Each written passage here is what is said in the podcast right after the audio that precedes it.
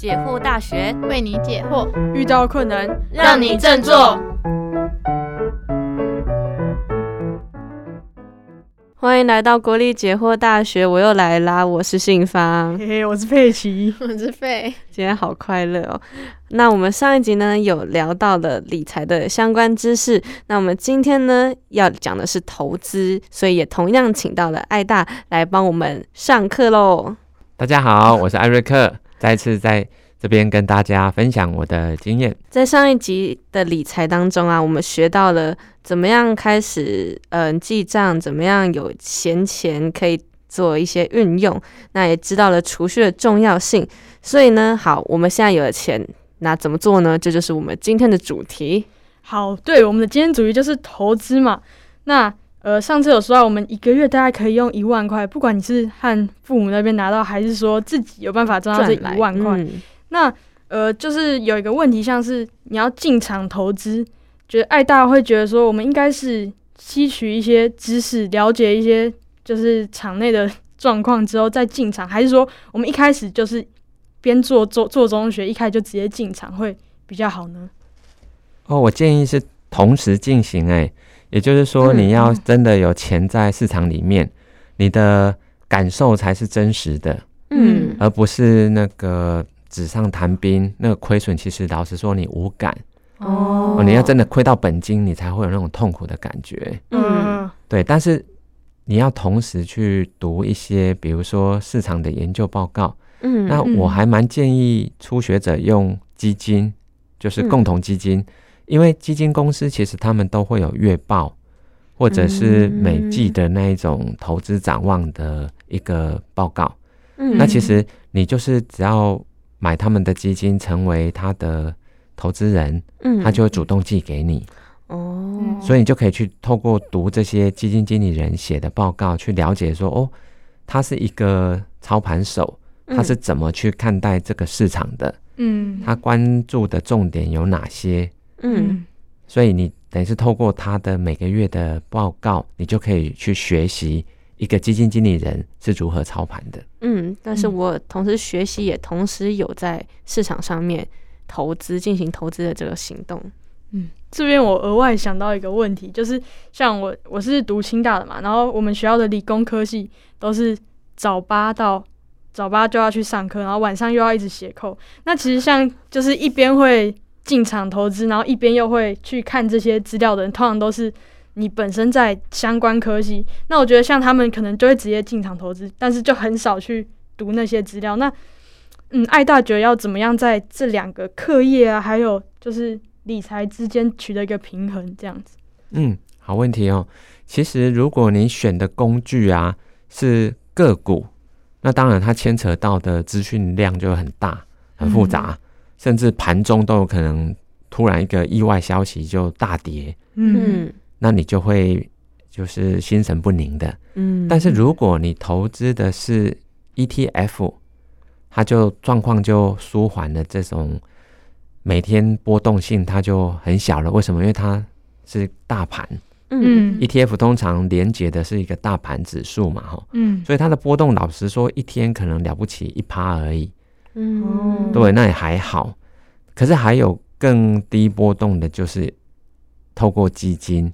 嗯。基金当然它跟 ETF 很像啦，都是一篮子的股票嘛。嗯。但是基金有一个好处哦，就是那个净值通常要在隔天才算得出来，嗯。所以你当天根本不会知道净值是多少，嗯。所以你也不用每天看了，因为老实说，它就是隔一天才会反映出来的东西。嗯，所以像我早期就是透过共同基金去做投资，嗯哎、我就根本不需要每天看市场了，哦。我可能一个月看一次就可以了，就是刚好有那个基金月报出来的时候，我就去读嗯那个经理人的月报。嗯。嗯，哦，原来如此。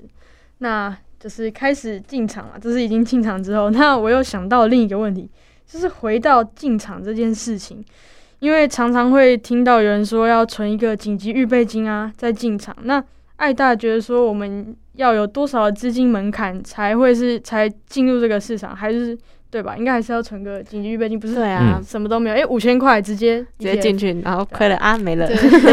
那艾大对这个紧急预备金，嗯，有什么样的看法，或是觉得我们应该要存多少？对我刚刚有提到说，学生毕竟他的本业就是学业，就是课业嘛，哈、嗯。你要先顾好本业，才能再去做这些额外的学习。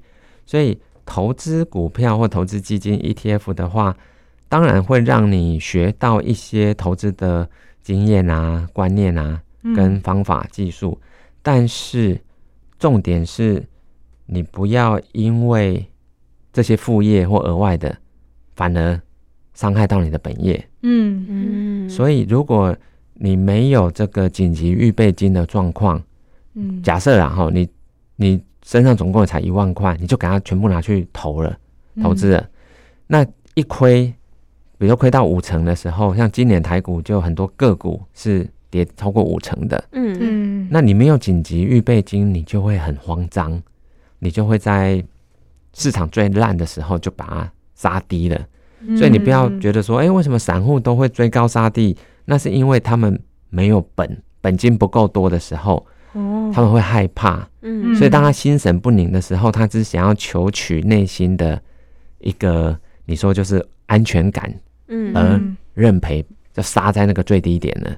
嗯所以紧急预备金是可以帮助我们不会有这一种就是生活上很急迫的压力，嗯。而在不该卖股票的时候去把它卖掉了。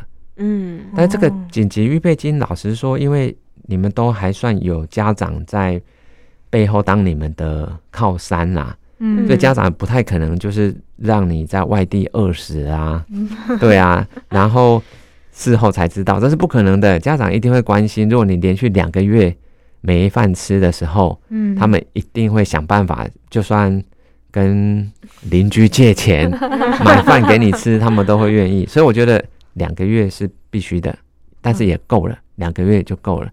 所以嗯假设说我们在台北的这个生活开销一个月是一万块，嗯那你可能要有一个两万块的紧急预备金，嗯确保你在不管发生任何的状况，你都有这个两万可以让你撑过两个月，再开始嗯跟家里求援。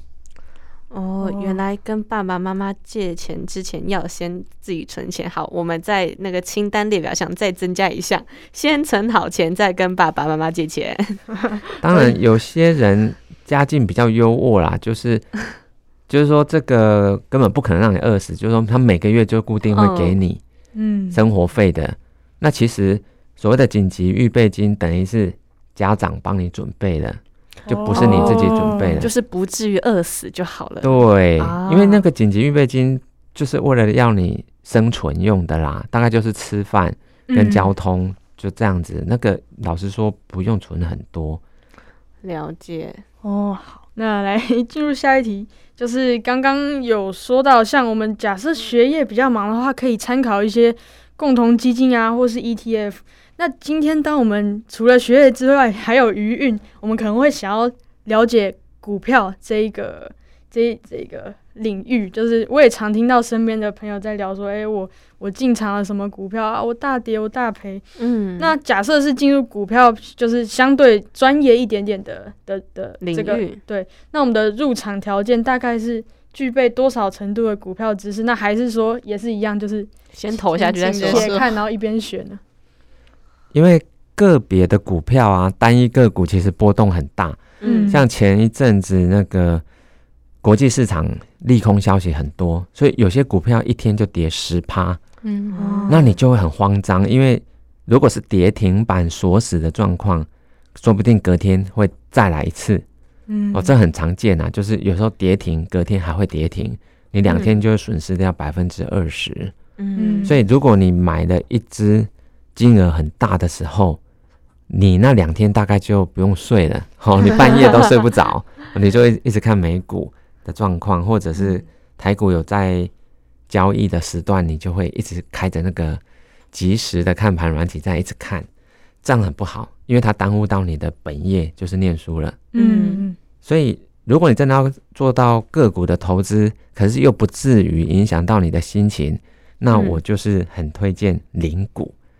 零股就是哦。一股，像台积电一股四百块，你就真的只是花四百块而已。嗯嗯。那你说台积电跌停其实很少出现了，台积电就不会有涨跌停这种状况的。嗯嗯啊，那就算真的发生了好了，一天跌十趴，你只是损失四十块而已，嗯。四百块掉了十趴，只是变三百六，其实嗯。还好，不会影响到你的心情。嗯。所以零股我觉得是很适合在初期你去有了这个部位，你自然就会一直关心这个部位嘛。嗯比如说你买了台积电以后，你自然就会有台积电的消息，你就会听得到了。嗯，嗯，不然你没买的东西，老实说，别人在讨论你也都没兴趣。确实，对，人只会关嗯注他想关注的东西而已。嗯所以零股它就可以让你，就算只有比如说五千块，嗯。嗯。哎，你也可以建立一个投资组合嘞，你就可以买十只股票喽，哦。嗯。甚至二十只、三十只都可以。就是从小额投资开始，然后也同时分散风险。对啊，你就嗯。比如说台积电很贵，你就买一股。嗯。嗯。那那比如说金融股，其实一股可能才二十块而已嘛，哈、嗯那你就可以买个二十股。嗯。所以重哦点不是在于每一只股票都买个一股，而是在于学习投资组合的管理。哦，对，投资组合管理在操盘手像基金经理人这种身份是很重要的，嗯。他们会让他的投资组合相互的平衡。嗯。比如说金融股跟电子股，它有时候是跷跷板的动的这种状况。嗯。嗯。哦，所以你买了四百块钱的台积电是一股嘛，那你的金融股你就不能只是买一股二十块，因为二十没办法跟四百平衡，嗯嗯这不是跷跷板。嗯。对，你就必须要金融股也买到四百块钱，那嗯就要二十股。嗯。那另外，比如说生技医疗，通常嗯你看哦，台股在走空头的时候，嗯。钱就会跑到生技医疗股去，这是一种市场上的习惯的啦。嗯因为有些就是玩当冲的人，他们都知道，反正电子跟金融不好，那钱就会跑到生技医疗，嗯。他们就去炒生技医疗，所以量会很大。那有嗯量就有价，就会有行情，所以你的投资组合可能就可以跨这三种不同的属性，嗯。嗯。让他们的资金大小是差不多的，嗯。他们就会得到平衡的效果了。所以你要嗯学的是这种平衡的，让你稳稳的赚，让你不管市场每天怎么波动，可是你那个总总值啊，账户的总值是相对平稳在增加的。嗯你要学的是这个东西。哇，真的是很实际的建议耶，我觉得啊又学到了一课。嗯，好，那接下来就是想要来问一下关于储蓄险的问题，因为就是之前听说那个金融那个理财金字塔，呃听常听说最底端就是要存定存啊、储蓄险之类的，就是所以。就是存完储蓄险，你再开始去接触 ETF 或者是股票，慢慢叠上去。那另一种说法又是说，储蓄险可能连通膨都抗不了，就是千万不要去碰。那面对这两个冲突，就一边支持一边反对，艾瑞克对储蓄险的看法是什么呢？哦，其实这个没有绝对的对或错，而是嗯适不适合你。就是说，比如说有一个 A，他是家里就是经济还蛮优渥的，嗯所以他每个月的生活费是绝对没问题的。嗯，所以这个状况，他就可以有余裕去多学投资理财的东西了。嗯嗯，所以他既然不会有生活开销不够，钱没办法在在台北生活的这种状况的时候，储蓄险其实就不是必须的了。哦，对，因为储蓄险这个东西是要看你的目的。如果你现在是要靠自己存钱，那嗯储蓄险是很好的一个养成纪律的方式。因嗯为一般来讲，它期间大概不会太长，要一二十年，可是也不会太短嗯哦。通常好像是六年嘛。嗯通常它这种期间就是让你可以养成一个定期把钱存起来的习惯。那嗯到期拿到一笔就是比较大笔的钱，刚好将来比如说要成家立业、买车子、买房子会有帮助。嗯哦，所以你储蓄险这个东西，如果你是为了要养成理财的目的，那就那就有需要了。嗯对哦，但是我说，如果你家境本来就是没有担忧这些生活费用，所以你直接可以跳过这一段，你就去进阶去学嗯嗯投资了。对，所以每个人家境不同，所以所谓的那个金字塔底层到底需不需要，这个是看因人而异啦，因家庭而异的。要自己评估看看。嗯，那我这边想问一下艾达，就是对于投资这件事，你觉得我们要用什么样的心态去面对？因为像我自己的话，我是有在投零股，但我在一刚开始的时候会花很多时间一直在看盘，就是会把很多心思放在看盘这件事情上面，然后我觉得它影响了我生活蛮大的一部分。对，嗯所以嗯，其实当然就是看盘会让我们觉得还蛮刺激的啦，哈，因为每天会波动嘛。对，嗯可是老实说，那你，哎、你看盘看多久了？没有，我就只有那一段时间就是一直在看，然后就会看自己投的那几个有没有涨或有没有跌。对，但我后来发现这样影响我生活太大了，所以我后来就是改投一些，就像零零五零啊，或者是嗯红海之类，就那种比较大的零股，然后就不会再去做看盘的这件事情。对，所以你已经学到经验了，就是看盘对你的操作绩效其实是没有帮助的。嗯，对，其实很多人都老实说啦，你看那个耗子，你知道什么叫耗子？就是证券商的营业大厅，比如说某某证券然后比如说元大证券嗯，的的这个呃，比如说城中分公司好了，你去嗯看坐在大厅的那些人是什么人？你记得他们的样貌吗？大概都是老人家啊，啊，大概哦。都是六七十岁退休以后的老人家，有些是满头白发的。可是你看他们很有钱吗？其实不见得，因为真的有钱的人他们会有 VIP 室，他们不会在大厅里面看盘，哦，对他们都会有专属的自己的一间给他们好几个荧幕给他一个人用。嗯。嗯。对，大户都是这样，所以在耗子的营业大厅的那些人，其实他都看盘看了五十年了，嗯。还是没有钱，所以看盘是没有用的。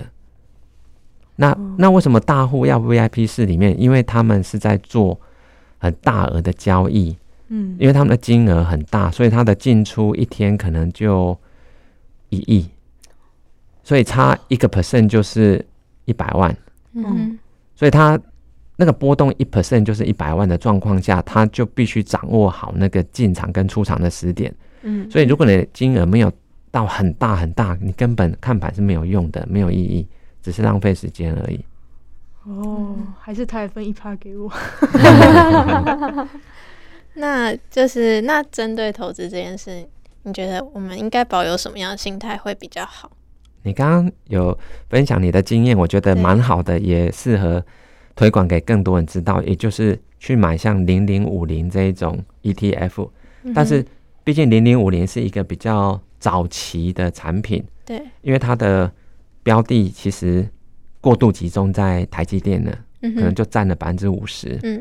所以你就变买零零五零，其实有一半是买台积电，嗯哼，但是我们有更多选择，这也是为什么台湾后来的 ETF 已经发展到好几百只了，因为不同人有不同的需要嘛，所以我也不会提倡说一定是要买零零五零，其实不一定，嗯哼，其实每个人可以自己去挑你比较个人比较喜欢的东西啦，比如说有些人喜欢高股息，那你就去买高股息的 ETF。嗯，可是高股息它代表意义是什么？公司既然把它赚的钱都配发出来给你，代表嗯它没有留多余的资金去做嗯投资了，嗯所以它要扩产或者要做研发，它是没有钱的。嗯，所以高股息股通常是比较没有成长性的产业，嗯，也就是比较成熟性的产业。嗯嗯它就像金牛一样，就是会一直产出金蛋，嗯，没错。可是你要它用飞奔的方式狂奔，它没办法，它不是马，它不是黑马，人家就是一头牛而已。嗯，所以你买高股息就是买到这个乳牛哦或金牛一直生，一直生出这些牛奶给你。嗯嗯所以每个人的属性，我觉得还是要先认清自己，你喜欢什么样的投资风格，去挑一个符合你投资风格啊偏好的 ETF。嗯，那你买了以后，你就真的不用每天去看了，把那个时间省下来。嗯，嗯嗯，对吧？在今天，哎，我这边有刚刚想到一个补充的问题，就是啊，好，我假设我们今天真的要动手做做做这件事情了，第一件事应该是要开一个证券户，对不对？好，那呃，因为我们去的时候，应该都会有专员来跟我们解说嘛，那就是想知道我们在那个时候自己本身要保留多少的主见，或是多少的想法，才不容易被专员带风向，因为他一定会跟我们推荐产品嘛，对。那我们要怎么在这之间做一个权衡？嗯嗯，好的。其实如果是大学生然后到不管银行或证券商去，老实说，因为他会看你的账上的资金有多少。嗯嗯通常来讲，像现在的银行都很势利啦，也不是说，也应该不算势利，很务实。务实对，就是你账户里面没有 三百万，他应该不会来接触你。啊对，所以大部分的大学生到银行里面，其实你只能就是做提款、存款的动作，不会有理财专员来找你的，因为他们时间很宝贵。嗯，哇，那哇，我有朋友说理财专员跟他推销产品，那代表那个同学很有钱，是不是？是啊，是啊，我得知了秘密哦。还是你叫他也分一趴。啊，对，因为理财专员他们的业绩目标很高，所以你必须下一笔单子，可能要一百万，不然对他来讲是没有用的，没有帮助的。哦，那除非你每一笔基金要有一百万，不然就帮助不大。所以其实我们不会遇到这个问题啦。哎，对就如，果我们 大部分的人 但是但是好啦，那假设真的有些同学们的家境还不错，是对，那你的账户里面好像不小心被父母放了很多钱进去，真的有理财专员来找你的，那我的建议是，你可以跟他拿资料，哼。可是做什么决定你自己网络下单。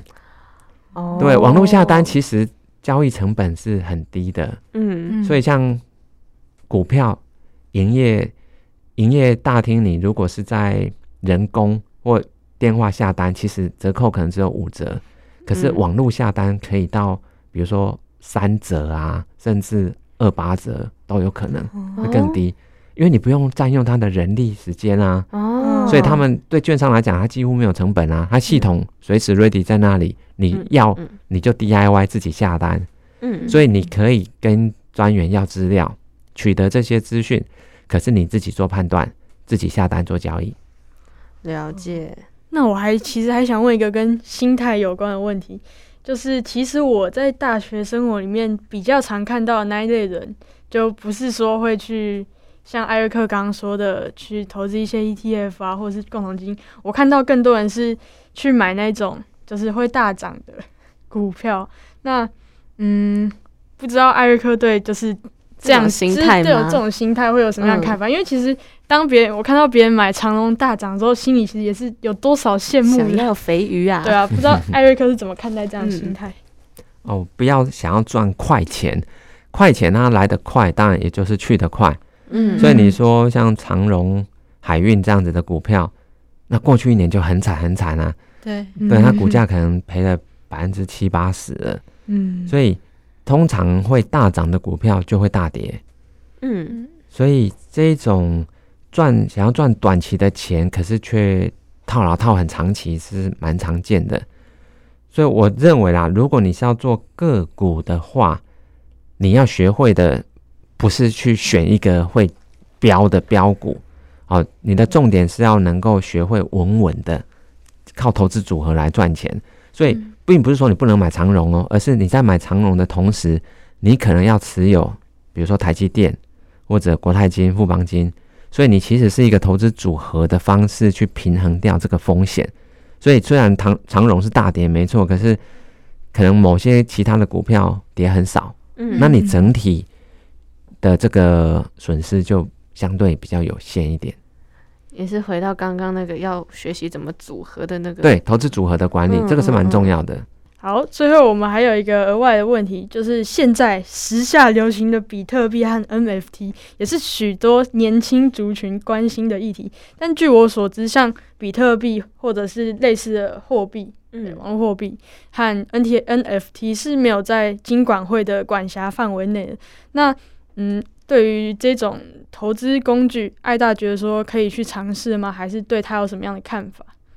哦，其实它算是区块链技术的一个应用，所以其实我们是可以透过去投资这些东西，帮助我们了解区块链的技术或者相关的一些产业发展，嗯对于我们将来可能在别的应用上会用得到。但是如果你是纯粹只是为了要赚那个价差嗯而去买加密货币的话，其实是我认为还不如去买股票。为什么？因为加密货币它是不会有孳息，它不会长出利息的。嗯哦，股票跟债券都会长出利息来，会有股、嗯股票股息嘛，嗯会配息。那债券更是有固定的利息，嗯可是加密货币是没有利息的，嗯所以纯粹是要赚价差。嗯那你看对了，价格涨了，你就是赚钱；然后看错了就是赔钱。老实说，嗯你学不到东西呀、感觉在玩机会命运啊！对对，对你等于就是在，你等于比较像是在做一个投机，这个叫投嗯机的。投机就是纯粹按照价差当做你的目标，嗯可是股票是投资，投资是要给够长的时间，让这个资金被公司拿去运用，拿去研发啊，开创出新产品啊，嗯卖给消费者，哦，是嗯。有参与这个产业的一个流程的。嗯嗯哦。所以投资其实你会学到东西比较多，嗯，投机你学不到东西，投机你只是快进快出，然后要么赚，不然就是赔。所以你要去买比特币这些加密货币的话，你要搞清楚你的目标是学会背后的技术，这些技术会应用在将来社会上的很多不同的环节。那我们要学的是这些基层呃底层的那些技术发展。嗯嗯嗯，了解，谢谢艾大的解答。哦，好，那今天也差不多到一个尾声。我们今天学到了很多东西，从开始要怎么进入一个进场投资，到怎么准备紧急预备金，然后我们也小小谈论一下，就是个别的工具，像是股票啊和储蓄险，然后到最后啊，讲投资的心态的心态面的这件事。嗯，我觉得其实蛮多都是因个人而异的，所以你要先了解嗯自己的状况。那还是有一些蛮重要的重点，例如说嗯分散风险啊，或者是诶，刚刚说到那个叫什么？要会管理，对对对对对，投资管理。我都有认真听哦。OK，那我们今天的访谈就差不多到这边。非常谢谢艾大跟我们分享投资理财两级的课程。呃，我因为我们是解惑大学，那就谢谢老师喽。谢谢，那我们下课喽。拜大家拜拜拜拜。